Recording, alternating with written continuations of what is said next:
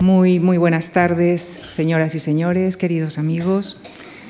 En primer lugar, permítanme agradecerles tanto a los que nos acompañan hoy aquí en el auditorio de la Fundación Juan Marc como a los que nos siguen a través de Internet su generoso seguimiento a nuestro programa de conferencias de esta temporada 2021-2022, que culmina esta tarde con la sesión que dedicaremos a la barraca.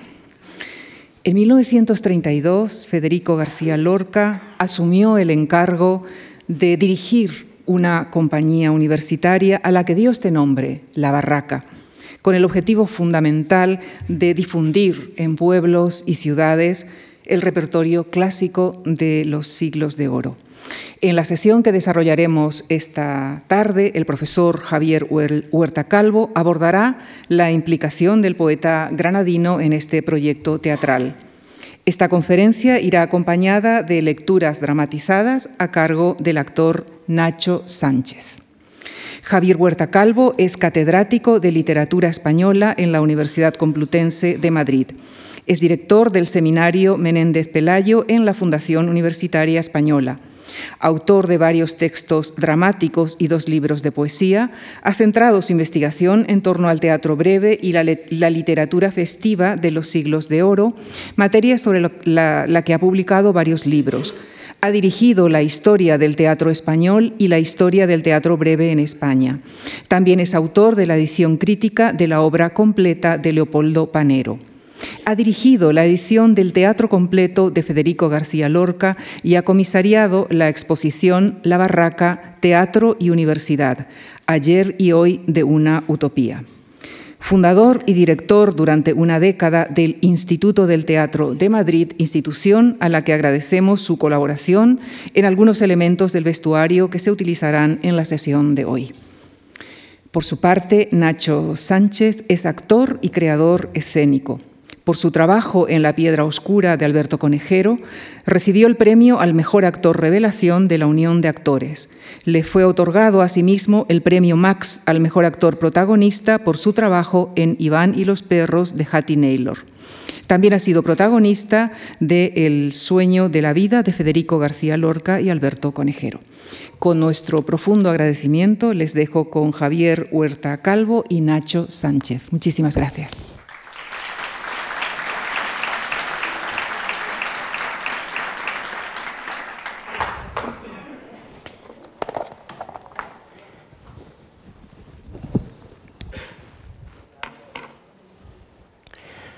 Señoras, señores, buenas tardes. Muchísimas gracias a la Fundación Juan Mar, representada aquí por la persona de doña Lucía Franco, por esta oportunidad que nos da de hablar de una de las aventuras culturales más fascinantes de nuestra edad moderna, que es sin duda la barraca, el teatro universitario que se creara en 1932 y que dirigió durante unos años muy felices de su vida, corta, desgraciadamente, Federico García Lorca.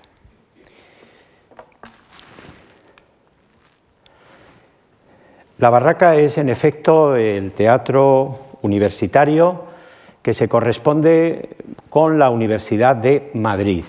Es donde surge. Eh, la universidad entonces llamada Central de Madrid, con su facultad de Filosofía y Letras. A los alumnos de la Facultad de Filosofía y Letras en 1930, antes de construirse el actual edificio que supongo que muchos de ustedes conocen por ser el más emblemático de la ciudad universitaria, allí a esos alumnos les dio una conferencia ese señor que tienen ustedes en el medio con sombrero, que es Pedro Salinas. Como saben, catedrático de literatura también, poeta, profesor, miembro el mayor de la generación del 27, eh, les habló a los estudiantes de teatro, del teatro clásico, diciembre de 1930, y les animó a estos estudiantes a hacer no solamente a estudiar teatro desde el punto de vista teórico, desde el punto de vista histórico, sino también a hacerlo, como lo hacían los estudiantes en universidades inglesas y en universidades francesas. Y los estudiantes se quedaron con la copla, porque un año después, a finales de octubre de 1931, en el congreso que se celebró en Madrid, por parte de la Unión Federal de Estudiantes Hispanos, se decidió la creación de un aula de teatro eh, por parte de estos estudiantes. Y se pusieron enseguida a, la faena, eh, aun cuando ellos no tenían ni la formación en arte dramático, como lo llamamos en nuestro tiempo, ni tampoco tenían quien les podía dirigir. ¿Quién les podía dirigir? así, un grupo, quizá el más eh, impulsivo de todos ellos, decidió que debería ser un poeta ya destacado por entonces, aunque como dramaturgo todavía no había dado su do de pecho. Todavía le quedaban eh, algunos años, pocos, para tener el éxito que tuvo como el gran dramaturgo que efectivamente fue. Y así le invitaron a Federico García Lorca a dirigir este teatro universitario de la Barraca. Enseguida, este teatro universitario contó con la colaboración del primer gobierno de la República que resultó el más esperanzado entonces, y a través de la figura de don Fernando de los Ríos, que tienen ustedes ahí el tercero a la, derecha, en compañía del presidente de la República, don Niceto Alcalá Zamora, del presidente del Gobierno, Manuel Azaña, eh, del ministro de Justicia, Marcelino Domingo, y del rector, allí en el extremo de la derecha, don Claudio Sánchez Albornoz. Eh, aquí están inaugurando el edificio emblemático al que antes me refería, eh, el edificio de la Facultad de Filosofía y Letras, eh, que se inauguró en 1933, pero todavía no estaba acabado, como suele ocurrir tantas veces, ¿verdad? El inaugurar los edificios sin haberse acabado y no estaba acabado el que luego resultaría espacio emblemático porque va a ser mm, espacio de teatro desde entonces hasta ahora, que es el Paraninfo, el Paraninfo de la facultad. Por eso están inaugurando, como ven ustedes ahí, en un aula, en un aula cualquiera. Hoy se la llama el aula histórica Américo Castro y ya ven ustedes la, la pizarra del fondo y el aula está como la ven ustedes ahí. ¿no?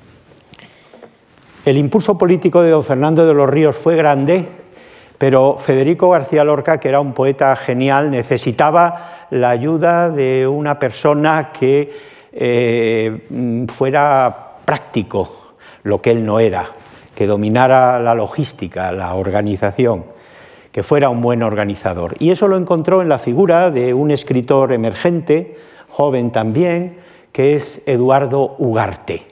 Eduardo Ugarte podemos considerarlo como el cerebro gris de esta aventura de la barraca y a naturalmente, como su director eh, artístico. Aquí ven ustedes también esta, un aula de la eh, Facultad de Filosofía y Letras y alguna de los estudiantes que aparece, como la primera a la izquierda, va a ser primera actriz de la barraca Carmen García Lasgoiti. Ahí tienen ustedes el edificio en una ciudad universitaria que hoy no reconocemos porque está llena de edificios en este lugar creado en tiempos del rey Alfonso XIII y que se creó pues como eso, una ciudad universitaria que fuera una isla de cultura, de saber, eh, aunque hoy, desgraciadamente, la atraviesan eh, carreteras y la atraviesan también calles muy transitadas, que impiden esa paz y esa armonía para la que fue creada. Ahí ven ustedes, como es una imagen desde atrás, el Paraninfo, se ve claramente, ¿verdad? En este edificio que resultaría eh, destruido eh, casi totalmente durante la guerra civil al ser frente, claro, de, de batalla. Esta invitación, que se conserva en la Fundación Universitaria Española, donde tenemos además el archivo de la Segunda República en el exilio, gracias a la gentileza que tuvo en su momento don Claudio Sánchez Albornoz, eh, es la invitación, a la, eh, la invitación a la función que con motivo de la inauguración del pabellón de la Facultad de Filosofía y Letras de la ciudad universitaria se celebrará el domingo día 15 de enero de 1933 a las seis y media de la tarde y evidentemente no es en el Paraninfo, porque como les decía antes estaba inacabado, sino que fue la inauguración en el Teatro María Guerrero.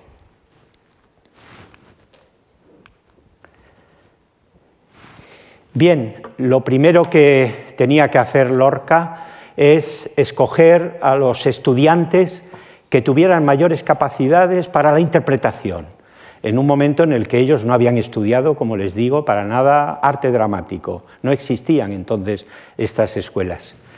Y él lo que hace es convocar a los estudiantes interesados y en una libretilla tomar notas de sus cualidades que ven ustedes ahí en la propia letra de Federico García Lorca, indicándonos, pues, por ejemplo, que eh, Ormaechea, que tienen ahí, es fuerte, bien. Bueno, no eh, pasó el examen, ¿verdad? Y más parece que por el físico que tenía que no por sus cualidades, ¿no? ¿Eh? en Castedo, también aquí abajo, pues dice, bueno, paso de las aceitunas, simple, ¿no? Un poco embarado, dice, ¿no? En fin, aquí Quijano dice nervioso, nervioso, pero bueno, al final bien, y los coge pensando en Fuentovejuna. ¿no? Para Peribáñez le venía bien José Varela, débil, no sabemos si porque el protagonista de Peribáñez es el pobre labrador que se ve asediado por el comendador, ¿verdad? Eh, con, este, con este, como hoy dicen, casting o audición que se solían realizar en el Paraninfo de San Bernardo, de la calle de San Bernardo, donde estaba la entonces Facultad de Derecho, y el propio Paraninfo, donde la barraca, como veremos enseguida, tendrá su inauguración solemne en octubre de 1932. Con la elección de, estas, eh, de estos eh, actores, eh, Federico García Lorca comienza la aventura de la barraca. Ahí tienen ustedes eh, una foto maravillosa en la que vemos el famoso camión de la barraca, la bella Aurelia, como la llamaban, y luego eh, chicos y chicas. ¿eh? Un peligro, un peligro el que en un camión, en una furgoneta, pudieran ir chicos y chicas juntos. ¿Cómo solucionar esto? Este problema que se creaba entonces en las familias y en los padres que no estaban muy por la labor de que sus hijas fueran con estudiantes a la aventura de los caminos de España, bueno, pues había, eh, había, que, había que contratar a una señora de compañía. Ahí la tienen ustedes con un gesto no demasiado amable y simpático, ¿verdad? Parece que no le hacía mucha gracia. Eh, y ahí la tienen ustedes como eh, vigilante, hoy diríamos coloquialmente carabina, de eh, los estudiantes de la barraca. Vean ustedes cómo la propia la señora de compañía tiene sus honorarios, ¿eh? que son 105 pesetas, si no leo mal ahí, ¿verdad? Por la función que cumple en ese en ese libro de cuentas que llevaba la barraca, que efectivamente estaba subvencionado por el gobierno de la República, pero como ven, anotaban todo, ¿no? La merienda en Ávila, el café en San Rafael, la propina a los conductores, eh, etcétera, ¿no? La labor de esta señora, de esta señorita de compañía, no parece que tuviera mucho éxito.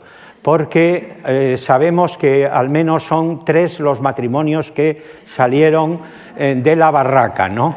Entre ellos eh, este que ven aquí de Arturo Sáenz de la Calzada y de su esposa Pilar Aguado,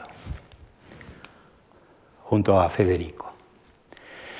Este es Luis Sáenz de la Calzada, otro miembro de la barraca al que le debemos ser el cronista máximo de de la barraca, con un libro cuya lectura yo les aconsejo, porque es una maravilla, ¿verdad? El libro eh, que escribió Luis Sainz de la Calzada, médico, pintor, escritor, hombre de una gran cultura y que gracias a ese libro pues, nos ha transmitido prácticamente el 90% de lo que sabemos de la barraca. Y ahora, después de esto, había que elegir qué estrenar, qué poner en escena. ¿Qué poner en el tablado? Aprovechando que tenemos aquí a Federico García Lorca, pues vamos a preguntárselo.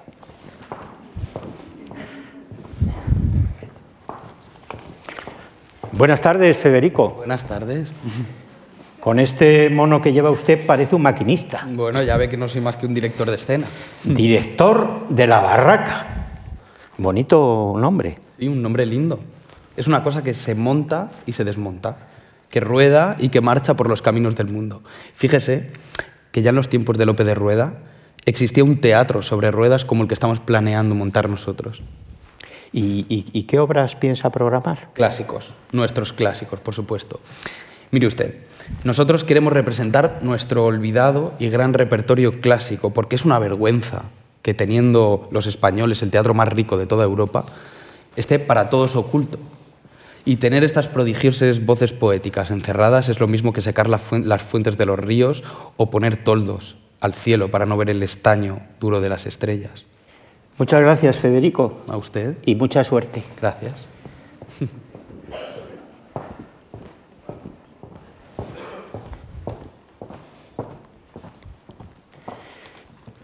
Efectivamente, Federico García Lorca nos habla de que es, era una vergüenza entonces, y lo siguió siendo durante mucho tiempo, que teniendo los españoles el magnífico teatro, ese patrimonio dramático de los siglos de oro, estuviera olvidado. Lorca, por lo tanto, no escoge obras del teatro moderno, el que se hacía entonces. Podía haber egoístamente escogido sus propias obras, las que estaba escribiendo y no tenía estrenadas, pero en un acto de generosidad, como vemos, grande, y además de gran aprecio por lo que significa nuestra historia, nuestra cultura, elige el repertorio de los clásicos. Y miren ustedes, en este sencillo eh, cuadro tienen ustedes los 13 títulos que montó Federico García Lorca. Se los he clasificado, como ven ahí, en cinco columnas eh, que se corresponden con autores del siglo XVI, Cervantes, Lope de Vega, Tirso de Molina y Calderón de la Barca. Es decir, están, como ven, eh, representados desde el teatro primitivo, Juan de la Encina, últimos años del siglo XVI, ¿verdad? Con esa maravillosa égloga de Plácida y Vitoriano. Está representado Lope de Rueda, eh, eh, me hablaba ahora Federico de él, ¿verdad? Y del carro de cómicos ambulantes que llevaban. Eh, con la tierra de Jauja, está Cervantes, por supuesto, con los entremeses, está Lope y luego está lo que yo llamo la Santísima Trinidad de nuestro teatro, áureo, ¿no? Lope, Tirso y Calderón.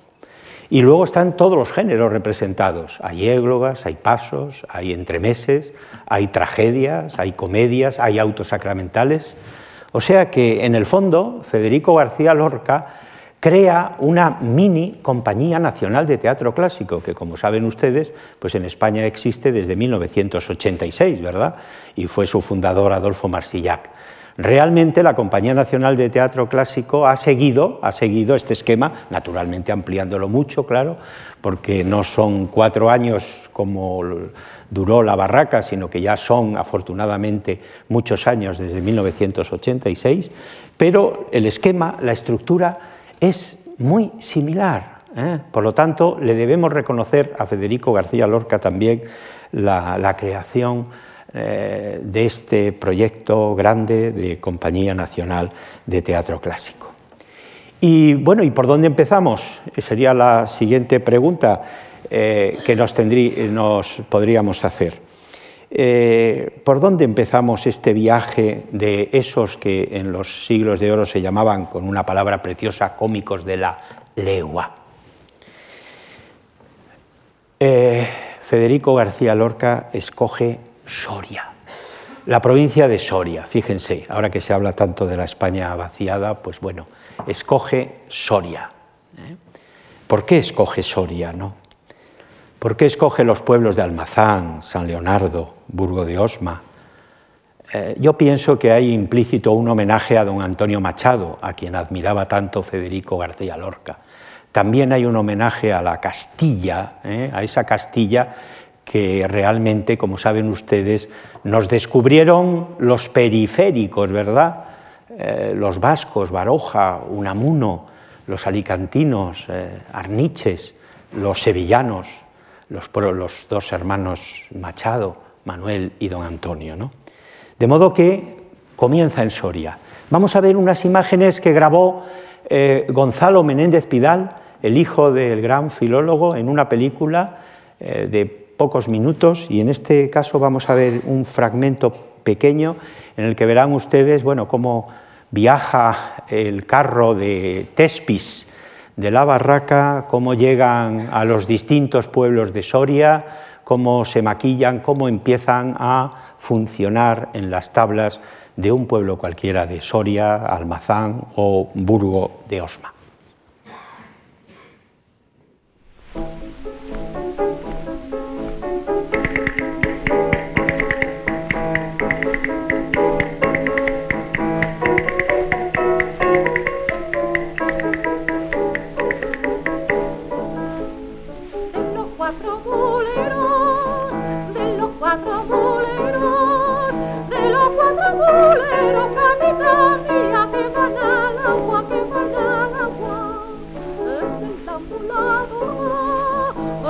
Eh,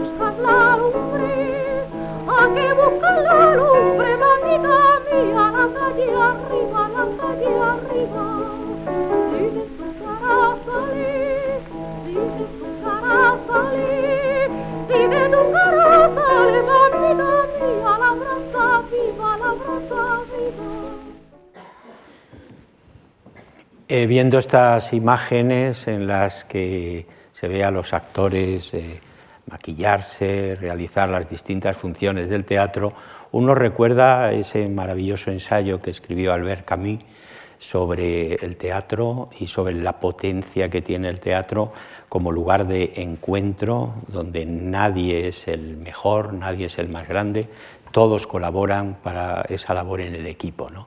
Camus decía que el teatro, frente a, todo acto de creación distinto al teatro, la poesía, la novela, el ensayo, que son actos que hace uno en soledad, son actos solitarios, el teatro es un acto en común, es un acto solidario, una sola letra y cambiamos el significado completamente de lo que es esta actividad artística del teatro que tanta potencia didáctica y pedagógica tiene.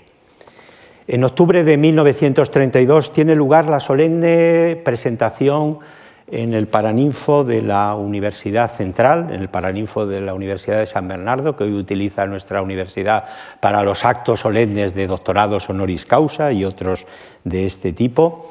Y allí Lorca pone la primera obra que escogió para inaugurar la barraca. Es La vida es sueño de Calderón de la Barca. Pero no piensen ustedes en la obra que mm, protagoniza Segismundo y que todos conocemos.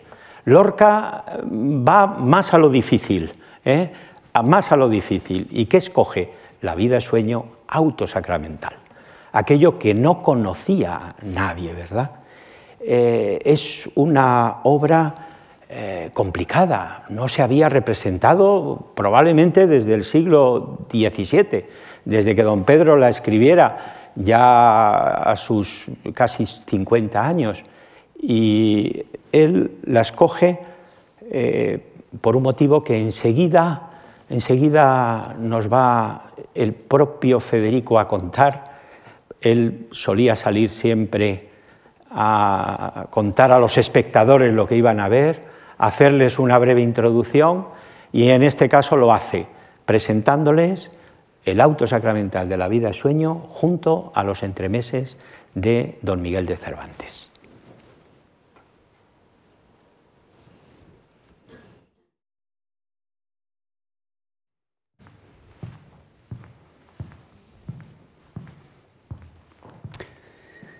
La barraca presenta el auto sacramental de la vida sueño de don Pedro Calderón de la Barca.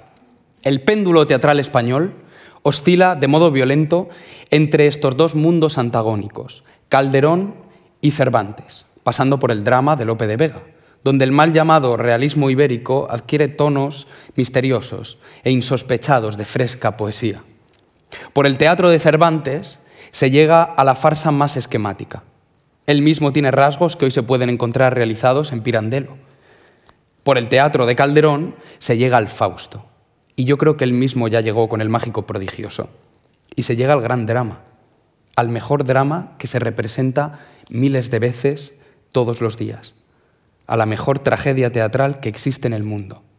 Me refiero al santo sacrificio de la misa.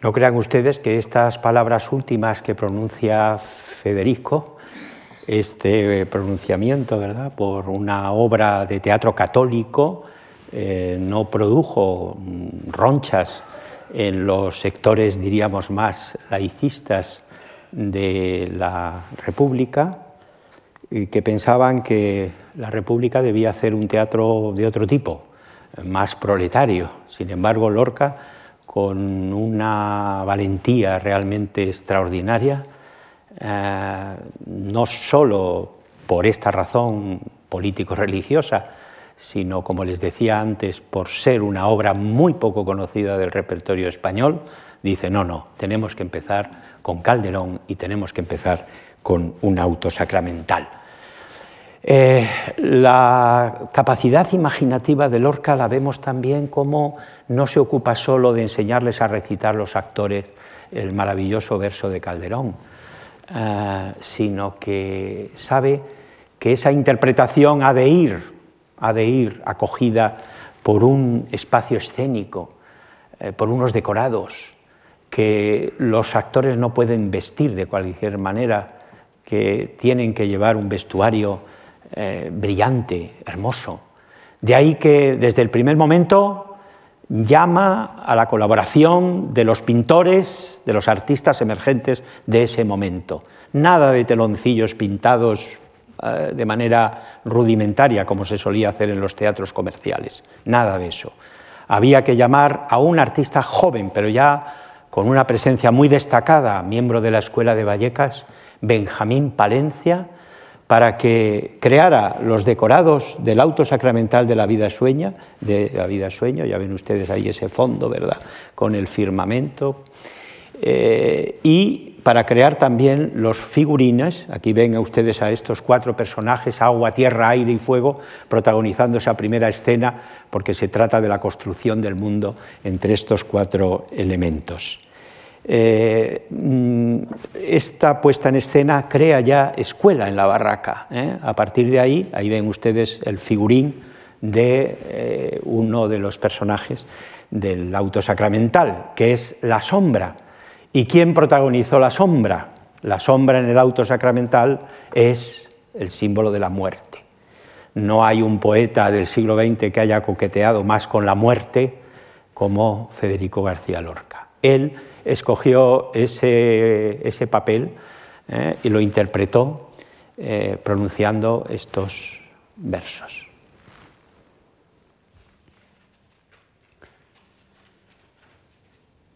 Haz del profundo horror, cuna del susto y tumba del pavor, en quien es el vivir, morir eterno para no morir. Patria horrible, cruel, del odio infame, del rencor infiel, escuela del penar, mansión del llanto, casa del pesar, reino de confusión, Babel del siglo, lóbrega mansión del espanto, el asombro y la crueldad. Ah, del centro, de cuya oscuridad la sombra arrastra el lóbrego capuz. Ah, del negado auxilio de la luz, línea del mal, antípoda del bien, ciudad sin Dios. Ah, del abismo.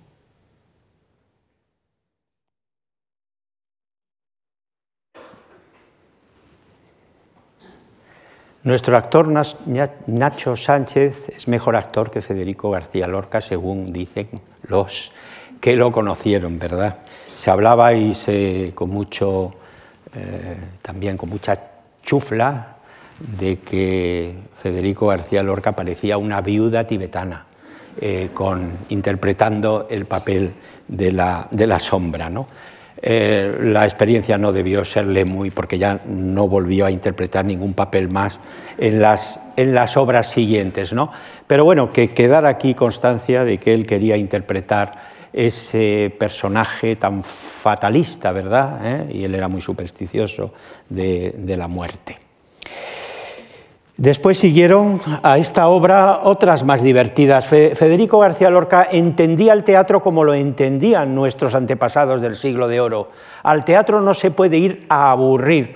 La primera máxima es prohibido aburrir. ¿eh? Cuando se aburran ustedes en el teatro, pidan la devolución de la entrada. No, no se la darán, pero no se lo devolverán, pero por lo menos que quede manifiesto que eh, su protesta, ¿verdad?, por aburrirse en el teatro en el teatro del siglo de oro no se aburría nadie, porque junto a una obra tan seria, tan solemne como podía ser un auto sacramental, siempre había entremeses, siempre había piezas para divertirse, ¿eh? el llanto y la risa, ¿eh? el dolor y el placer.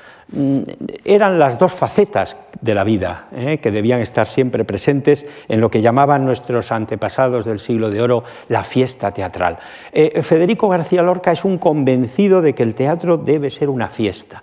Por eso llama a Cervantes, llama a Cervantes para que le traiga sus entremeses y monta los entremeses de Cervantes, ¿verdad?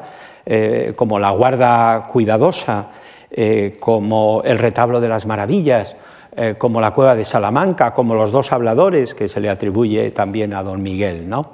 Y sigue con su mismo concepto de la escena, llamando a esos pintores jóvenes que le pueden resolver la escenografía. Eh, y efectivamente tenemos a Ramón Gaya, tenemos a Santiago Ontañón, a Alfonso Ponce de León. Tenemos, fíjense, este es el retablo de las maravillas, ¿no? con una con un maquillaje también interesante, ¿eh? que nos da cuenta de la, bueno, la manera expresionista de tratar la obra eh, Lorca. Este es de Ramón Gaya, para la cueva de Salamanca. Y esta, fíjense, es Nora Borges, esposa de Guillermo de Torre y hermana del gran escritor Jorge Luis Borges, que hizo los decorados de la égloga de Plácida y Vitoriano.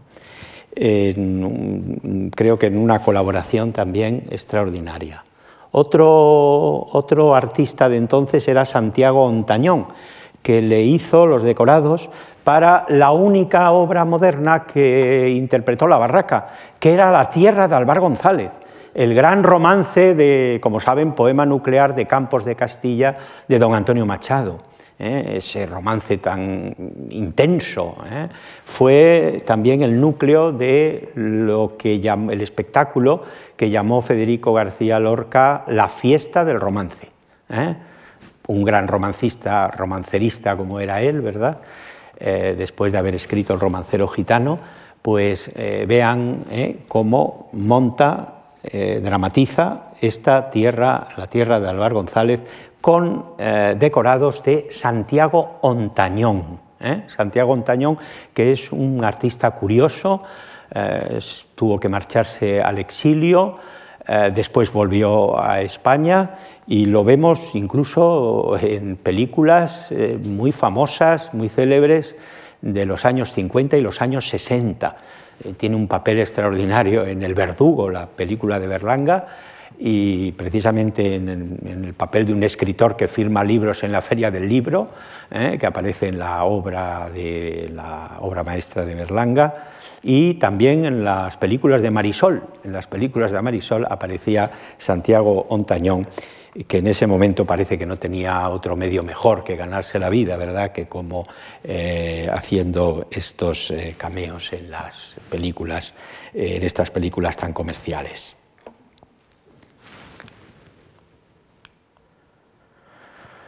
Eh, y llegamos a la obra que le ocasionó quizá más problemas a Federico García Lorca.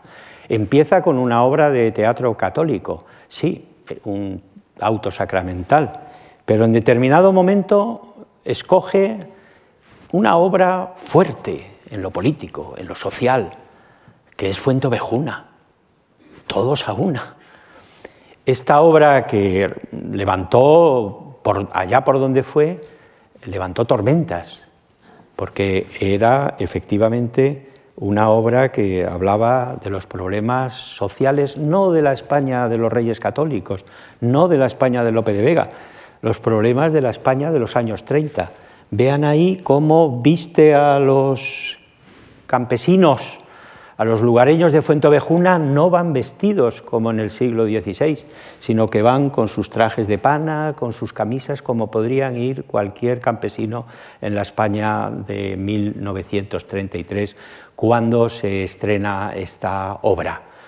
Eh, para los decorados busca a otro joven artista, Alberto Sánchez, más conocido como Alberto, que destacó sobre todo como escultor y que acabaría exiliado en la Unión Soviética. Eh, la, como les digo, Fuentevejuna ocasionó muchos problemas. Ya que tenemos aquí a Federico, vamos a preguntarles qué problemas fueron esos.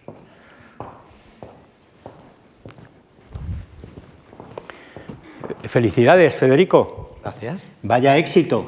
Bodas de sangre. Madrid, Barcelona, Buenos Aires, pero ¿sigue usted dirigiendo la barraca? Claro, como que la barraca para mí es toda mi obra. Es la obra que me interesa, es la obra que me ilusiona, más todavía que mi propia obra literaria. Fíjese que por ella muchas veces he dejado de escribir un verso o de concluir una pieza, entre ellas Yerma, que la tendría ya terminada si no me hubiera interrumpido para lanzarme por tierras de España. Creo que han tenido ustedes algún jaleillo político con Cuento Bejuna. Sí, pero cosa de poco. Ya sabe que no soy político, yo soy poeta. Pero la barraca tiene el apoyo del gobierno de la República y eso a veces pues no nos favorece. En Estella, que como usted sabe es un pueblo carlista, casi nos apedrean. Sin embargo, hicimos la obra, que era Fuente Ovejuna, y nos aclamaron. Y lo más sugestivo, lo que habla de una resurrección, son los gritos de Viva España que recogen con frecuencia nuestras representaciones. Pues que viva España.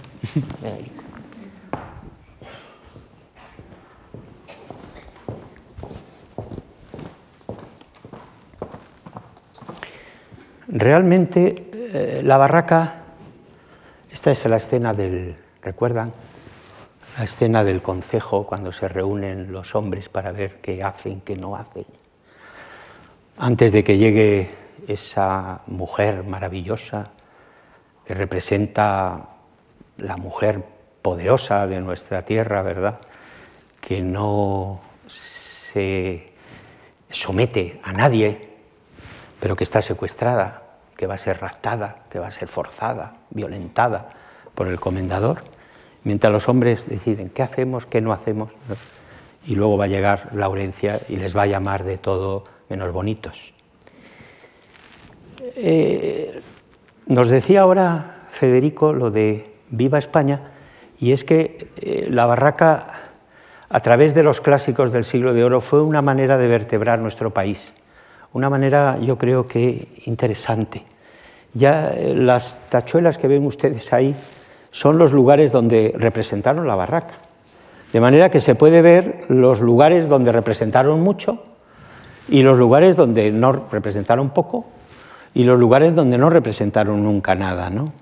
Incluso pasaron, fíjense, el estrecho de Gibraltar, llegaron a Ceuta, a Tánger, y allí en el Teatro Cervantes, eh, que por cierto parece que hemos, hemos dejado en manos del gobierno de Marruecos, el Teatro Cervantes, pues representó también los entremeses de Cervantes. Vean por las, provincias diferentes, ¿no? Llama la atención que en su propia región, Andalucía, eh, fueran pocas las representaciones, ¿no? Eso de nadie es profeta en su tierra. Eh, Castilla mucho, ¿eh? como se llamaba antes, Castilla la Nueva, Castilla la Vieja, y sobre todo vean al norte, Santander. Santander, ¿por qué? Porque allí estaba la Universidad de Verano. Justamente en este año se conmemoran los 90 años, no solo de la Barraca, sino los 90 años de la creación de la Universidad de Verano, cuyo rector fue Pedro Salinas. Allí la Barraca tuvo sus mayores éxitos. Claro es que triunfó también por los pueblos por donde fue, pero naturalmente en la Universidad eh, de Verano, allí en el Palacio de la Magdalena, eh, era un lugar propicio al éxito. ¿Por qué? Porque el nivel cultural de las gentes que iban allí, estudiantes, profesores, hispanistas, eh, se quedaban realmente eh, muy asombrados del trabajo que había hecho Lorca con unos estudiantes, con unos actores amateurs. Allí tuvo los mayores éxitos. Allí don Miguel de Unamuno se entusiasmó viendo representar El burlador de Sevilla,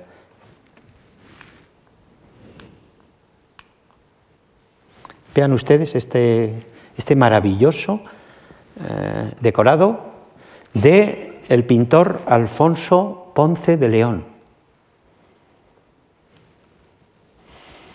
El, ya el cuadro final, el cuadro eh, penúltimo con la sepultura del comendador.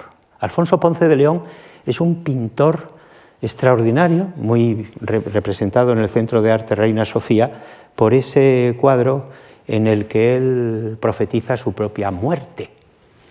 Estaba casado con Margarita Manso. ¿Quién era Margarita Manso? Margarita Manso fue un amor de Federico García Lorca, sí, fue un amor de Federico García Lorca. Parece que la única mujer por la que realmente se sintió atraído y a la que dedicó un poema del romancero gitano. Margarita Manso contrajo matrimonio con Alfonso Ponce de León, que un mes después del asesinato de Federico García Lorca moriría también asesinado por en el Madrid republicano, porque Alfonso Ponce de León eh, era falangista. Ahí también, luego dedicaré también unos minutos a esa especie de, de micro mundo, micro España, que era la barraca por dentro, ¿no? donde había de todos. Federico no pedía a nadie el carné. Y este pintor efectivamente murió asesinado junto a sus dos hermanos y su padre en septiembre de 1936.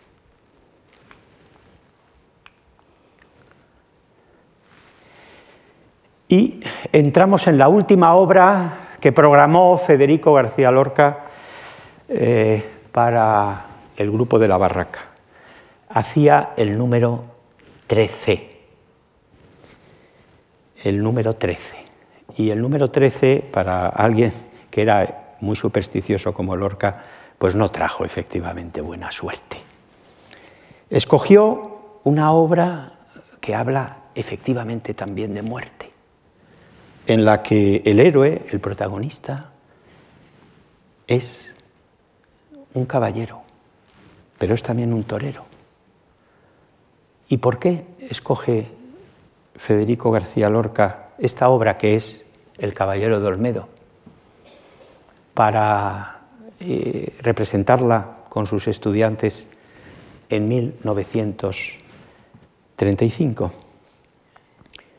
Un año antes había muerto su gran amigo, el torero, dramaturgo, mecenas de la generación del 27, ya saben que fue quien financió el encuentro que tuvo lugar en el Ateneo de Sevilla, donde aparecen todos los poetas, bueno, todos menos Luis Cernuda, que nunca aparecía en nada, no quería mezclarse con nadie.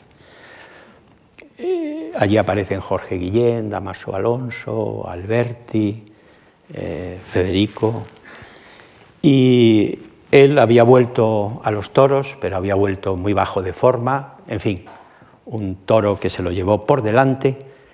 Y entonces eh, Federico García Lorca escribió uno de sus poemas más emotivos y que todo el mundo conoce, por lo menos alguno de sus versos, ¿verdad? que es el llanto por Ignacio Sánchez Mejías, del que vamos a escuchar unos fragmentos gracias a nuestro actor.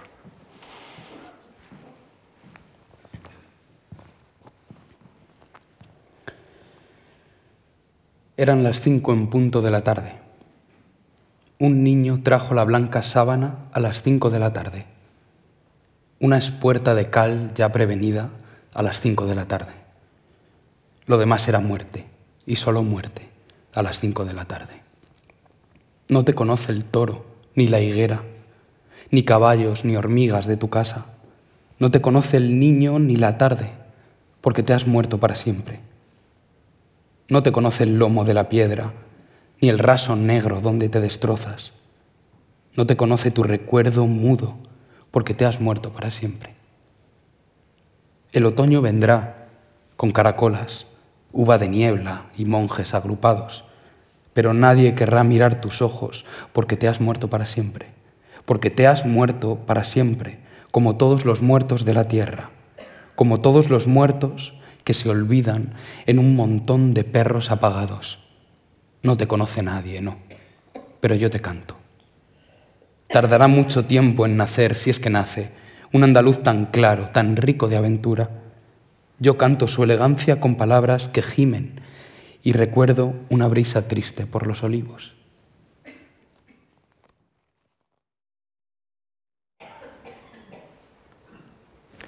Eh, este monumental poema de Federico García Lorca fue ilustrado por otro de esos pintores emergentes.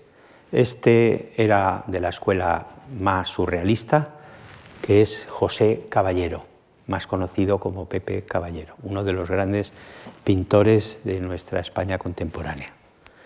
Es también el autor de ese retrato de Federico García Lorca, que en realidad es un retrato, en principio él lo hizo del natural, teniendo a Federico presente.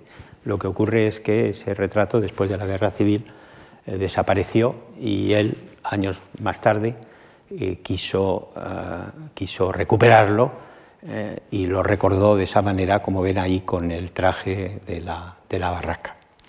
Les decía antes que el Caballero de Olmedo de Lope de Vega, eh, tenía mucho que ver con la propia muerte de Ignacio Sánchez Mejías, porque don Alonso, el caballero, es también torero.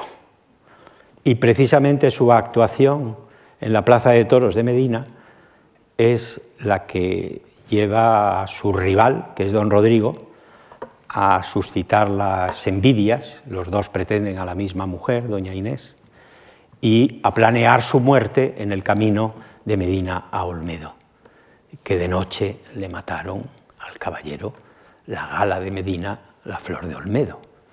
Esa maravillosa tragedia de Lope está construida sobre esa coplilla, que proporciona, como ven, pues eso, una obra de teatro en sí, ¿verdad? ¿Eh? Está el tiempo, la noche, está la acción, que es la muerte, está el propio espacio, ¿verdad?, que es ese camino de Medina Olmedo. Y por tanto, yo creo que eh, el Federico hizo como una especie de transposición entre el torero amigo real y el otro torero o toreador, como se decía en el siglo de oro, que era eh, don Alonso, el caballero de Olmedo. Creo que fue este espectáculo el que tuvo una brillantez escenográfica mayor. Los decorados que hizo eh, José Caballero son una maravilla. Están además por él mismo descritos en esas en esos, eh, notas que ven ustedes arriba, abajo, a los lados. ¿no? Este para el primer acto, eh, el que transcurre más fuera de la casa de Doña Inés. Este para el interior, ¿eh? ya ven ustedes ese escudo con, eh, con, esa, es la casa de don Pedro, ¿no? De ahí, perdón, de ahí la, imagen que tienen ahí de ese pájaro de Malagüero. ¿eh? Y sobre todo, sobre todo, fíjense este maravilloso decorado para justamente el cuadro de la muerte, del asesinato de don Alonso, al que yendo por el camino por la noche ya ha escuchado una voz en la que se le canta esa copla, es decir, se le canta la que va a ser su muerte inmediata.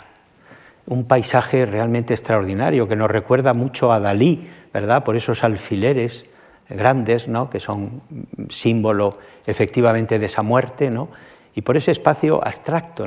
Es decir, que como ven, eh, José Caballero eh, cristalizó, verificó mediante esta pintura extraordinaria, más abstracta que figurativa, lo que representaba esa obra de Lope de Vega, El Caballero de Olmedo. Hasta en esto se ve también la fuerza de un autor como Federico García Lorca, que tampoco había estudiado para dirección de escena y que, sin embargo, por lo que vamos sabiendo y conociendo de estos espectáculos que montó, eh, sabía mucho, sabía mucho, tenía intuición del genio que no ha estudiado en ninguna escuela, pero ha estudiado en la mejor escuela que cabe, que es la escuela que da el público, que dan sus aplausos o su rechazo, etc. ¿no? ¿Eh? Esta pragmática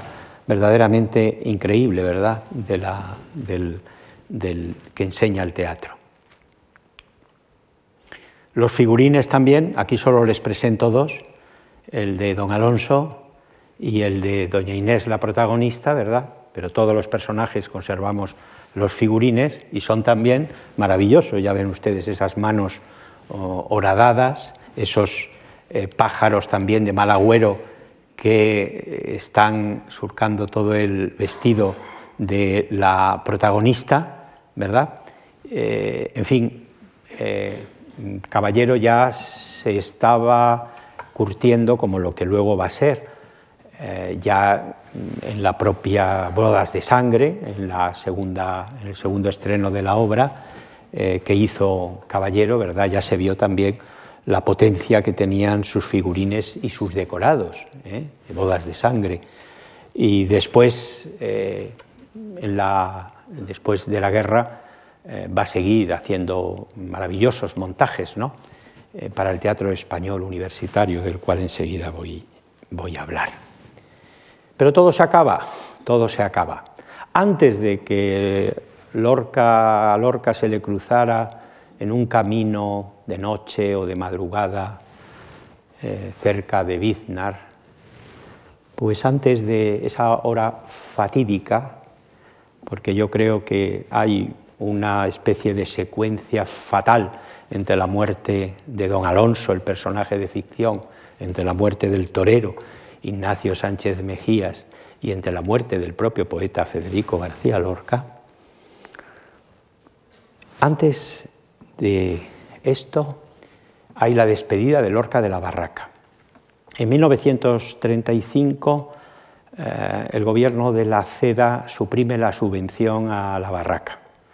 Había muchas críticas, a raíz sobre todo de ese estreno de Fuente Ovejuna, una gran incomprensión, ¿verdad?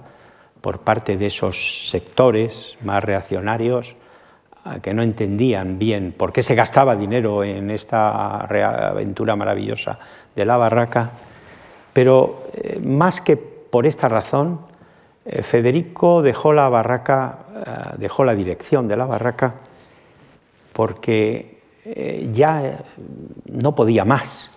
ya le llamaba, le reclamaba la escena, el éxito que estaba teniendo, ¿verdad?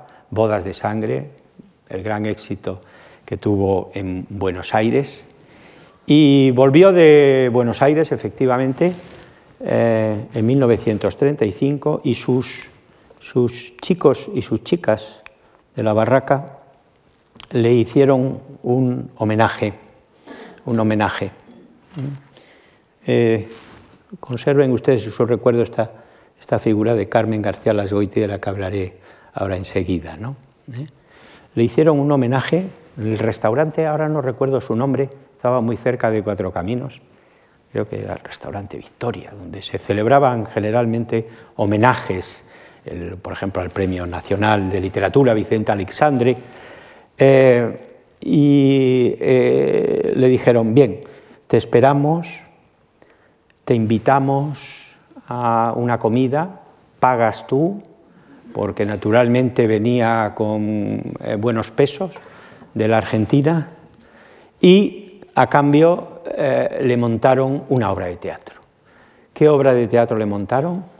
Que yo no he puesto antes en el cuadro porque no fue programada por Federico García Lorca. Fue una obra del propio Federico, el retablillo de Don Cristóbal. ¿eh? Y así estos estos barracos, como se le llamaba popularmente, eh, cumplieron con este homenaje a, a, quien había sido su maestro. Lo que viene después ya lo conocen ustedes muy bien, ¿verdad? La guerra, ¿para qué hablar de ello? La barraca, como les decía, era la representación de España. Mm, por eso no es extraño que en la barraca hubiera falangistas, que en la barraca hubiera comunistas, que en la barraca hubiera monárquicos, que hubiera republicanos, que hubiera, por lo tanto, gente que hubo de marcharse al exilio, eh, muchos, ¿verdad? Como por ejemplo Diego Marín, como por ejemplo Germán Bleiber, que destacaron luego como profesores de literatura, eh, como por ejemplo Eduardo Ugarte, que terminó en México, como Álvaro Custodio, Muchos de ellos llevaron el veneno del teatro consigo, de tal forma que allí donde acabaron siguieron creando teatro. Y ese hilo, ¿verdad?, de hispanoamericano de la barraca, yo creo que es muy interesante. En Puerto Rico se creó el teatro rodante de Puerto Rico y allí también llegó la estela de la barraca, claro, porque allí fue a parar nada menos que don Pedro Salinas. El teatro rodante, como lo llamaban, pues es una de esas felices secuelas de la barraca. Eh, otros se quedaron en España, claro, porque no, también tenían su derecho, y siguieron haciendo teatro. Arturo Ruiz Castillo, por ejemplo, que se dedicó a, era hijo del famoso editor y que terminó eh, como director de cinematográfico. Interesante. Hizo una película, La Laguna Negra, ¿sobre qué trata? Pues La Laguna Negra trata sobre la tierra de Álvaro González, ¿eh? que él en la que él había intervenido en ese espectáculo que acabo de comentarles. También siguió en España José Caballero, muy probablemente porque le tocó la zona que llamaban nacional. Y fíjense, José Caballero funda una que podríamos llamar barraca falangista, que se llamó La Tarumba, sobre la cual Luis Escobar, el que fue gran director de cine, creó el Teatro Nacional, eh, que luego iría a parar al Teatro María Guerrero. Eh, Emilio Garrigues, de la familia de juristas, luego embajador en Alemania, también aparecía antes en, una, en, un, eh, en un fotograma dirigiéndose al público. Eh, Arturo Sáenz de la Calzada terminó en México. Su hermano Luis, en cambio, permaneció en España. Eh, otros, claro, lo peor no fue ni los que se fueron ni los que se quedaron, fueron los que quedaron, los que murieron. Y los que murieron en una trinchera, en otra. ¿no? Entre los que quedaron, eh, los que murieron en una trinchera republicana, está el que había sido secretario de la barraca, Rafael Rodríguez Rapún, que se dice murió en el frente el 18 de agosto de 1937. El 18 de agosto de 1936 había muerto Federico García Lorca, que fue su amigo íntimo. El dramaturgo Alberto Conejero escribió una pieza, eh, creo que magistral, en que imagina, no es una pieza histórica, imagina a un Rafael Rodríguez Rapún, la triple R, le llamaban los barracos, eh, en la cárcel, en la prisión, y conversando con su carcelero, con su guardián. Eh, Nacho Sánchez, en la función, esta función de hace años, hizo el papel del carcelero, pero hoy le he pedido que haga el papel de Rafael Rodríguez Rapún, sosteniendo un diálogo muy emotivo con este carcelero que le habla y, claro, el teatro aparece y en determinado momento aparece también la barraca.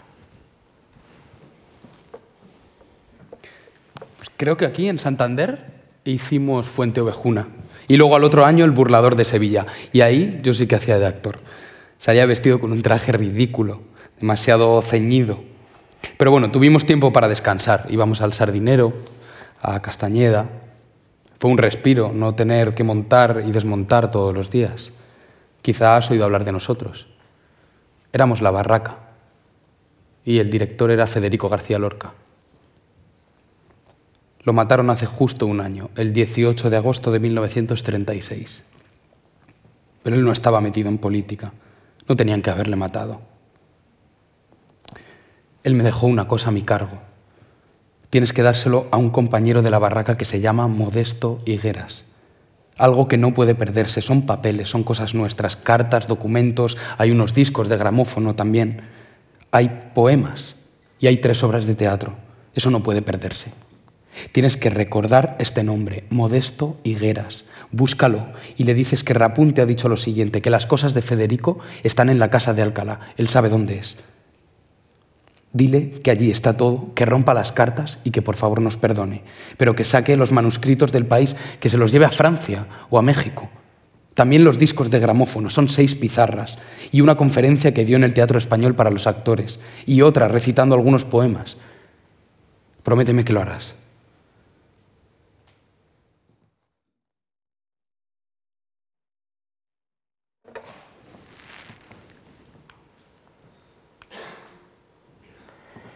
El nombre que ha aparecido en, este, eh, lo que acabamos de escucharle a, Nacho Sánchez, a Rafael Rodríguez Rapún, es el nombre en efecto de uno de los actores principales, por no decir el principal, de La Barraca. Actor favorito del propio Federico García Lorca, que le encantaba oírle recitar el llanto por Ignacio Sánchez Mejías Modesto Higuera se quedó en España y eh, efectivamente siguió con el veneno del teatro, porque él fue el creador del teatro español universitario, primer director nacional de eso que popularmente se conoció como el TEU. El TEU fue una aventura verdaderamente extraordinaria. Fue otra de las aventuras extraordinarias, la creación de un espacio de libertad, que eso es al fin y al cabo el teatro. El teatro por encima de ideologías, por encima de regímenes políticos, es siempre un espacio de libertad. Figúrense para la propia mujer, ¿dónde se liberó por vez primera, dónde se liberaron las mujeres? En el teatro, no cabe ninguna duda, ¿verdad? Desde el siglo XVI ya tenemos actrices, autoras de comedias, a dramaturgas, a, directoras de teatro, ¿verdad? Viviendo de lo que realmente les gustaba, que era el teatro e independizándose y, teniéndose, y teniendo incluso en el teatro más poder que los propios hombres. El teatro, pues, como un espacio de libertad. Y eso es lo que creó Modesto Higueras, dentro de las estructuras del franquismo, dentro de las estructuras del sindicato vertical, el famoso SEU, el Sindicato Español Universitario, eh, creó este TEU eh, que recorrió también, como la barraca, las diferentes universidades, pueblos, lugares de España, llevando los clásicos y al mismo tiempo que los clásicos, los contemporáneos.